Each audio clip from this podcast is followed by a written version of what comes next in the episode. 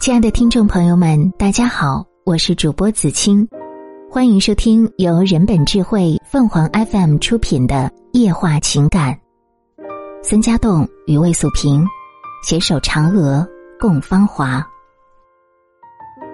孙家栋，共和国勋章获得者，翻开他的人生履历，几乎是一部新中国航天发展史，满天星斗璀璨，写下他的传奇。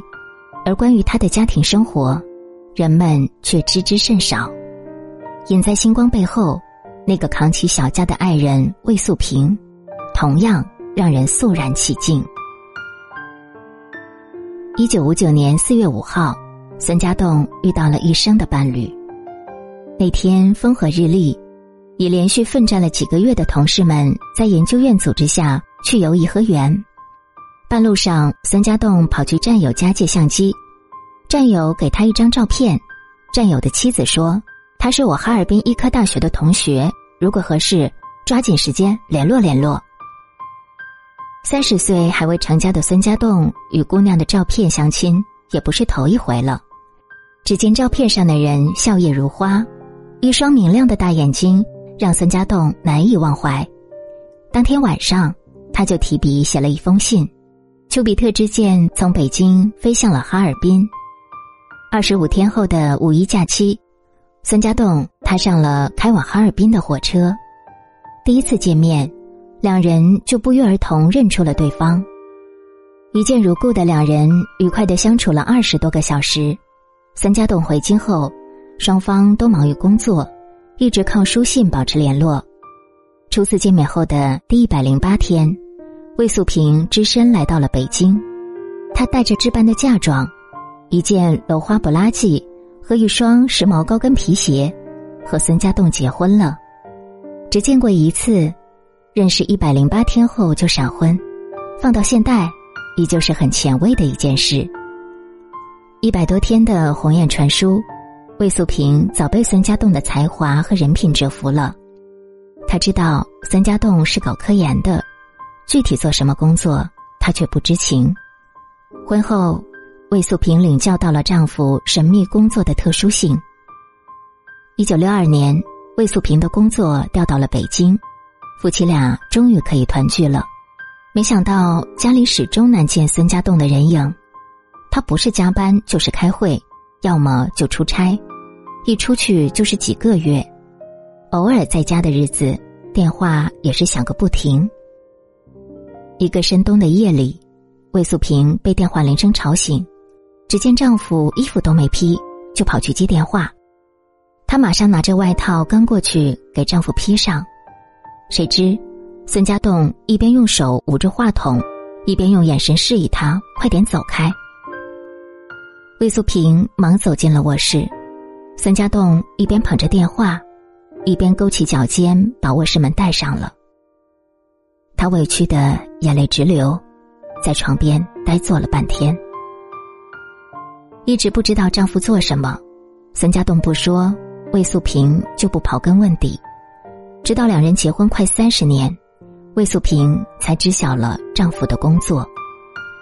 一九六七年，孙家栋被任命为东方红一号卫星的总设计师，他更是忙得分身乏术。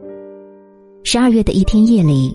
魏素萍独自去医院生下了女儿，几天过去，却不见丈夫的身影。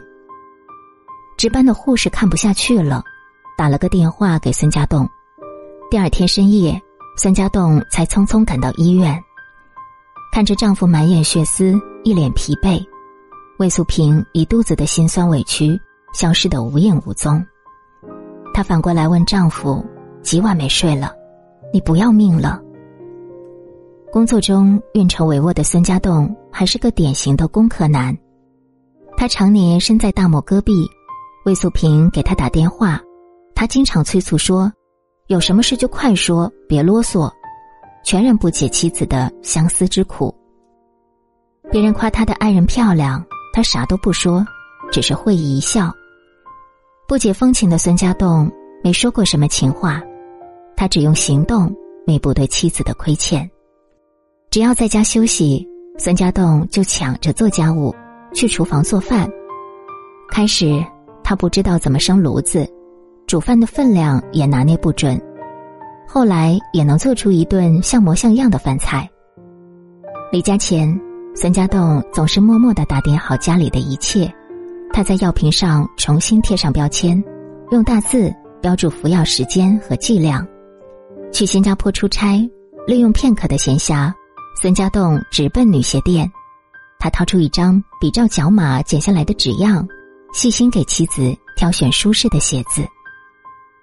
一九九九年，孙家栋获得了两弹一星功勋奖章。一回到家，他就郑重的把勋章给妻子戴上。这是他对“军功章也有你的一半”的妻子的无声告白。一九九四年，西昌卫星发射中心，中国第一颗大容量通信卫星发射在即，项目总工程师孙家栋正紧张备战发射任务。远在北京的魏素平手术后突发了脑血栓，留下了偏瘫的后遗症。千里之外的发射场，几乎人人都知晓了这个消息，只有孙家栋一个人还蒙在鼓里。一周后。卫星圆满发射成功，孙家栋马不停蹄赶回北京，强撑着主持完一场谈判，就病倒了。离别两个多月后，他和老伴儿终于在同一家医院的同一个病房相聚了。出院后，两人住进了小汤山疗养院。每天早晨，静谧的林荫路上，孙家栋搀扶着妻子散步，他边走边讲笑话。逗妻子开心，一日三餐的饮食，孙家栋细心安排。他鼓励老伴儿每天用温泉水泡澡，他在边上帮着妻子疏通按摩。自结婚以来，疗养院的半年，竟是两人待在一起最久的时光。爱创造奇迹，一年后，魏素平从偏瘫中奇迹般的康复了。七十五岁那年。孙家栋又被任命为中国探月工程的总设计师。二零一九年一月，嫦娥四号探测器成功实现了首次在月球背面软着陆。这次的嫦娥奔月，开启了全新的月球背面探索之旅，举国沸腾，世界瞩目。孙家栋感慨的对魏素萍说：“老伴儿，这么多年你跟着我受苦了，其实，在我心里。”你才是最美的嫦娥，听众朋友们，无论你是开心还是难过，不管你是孤独还是寂寞，希望每天的文章都能给你带来不一样的快乐。你也可以关注我们的微信公众号“情感与美文”，收听更多内容。我们下期再见。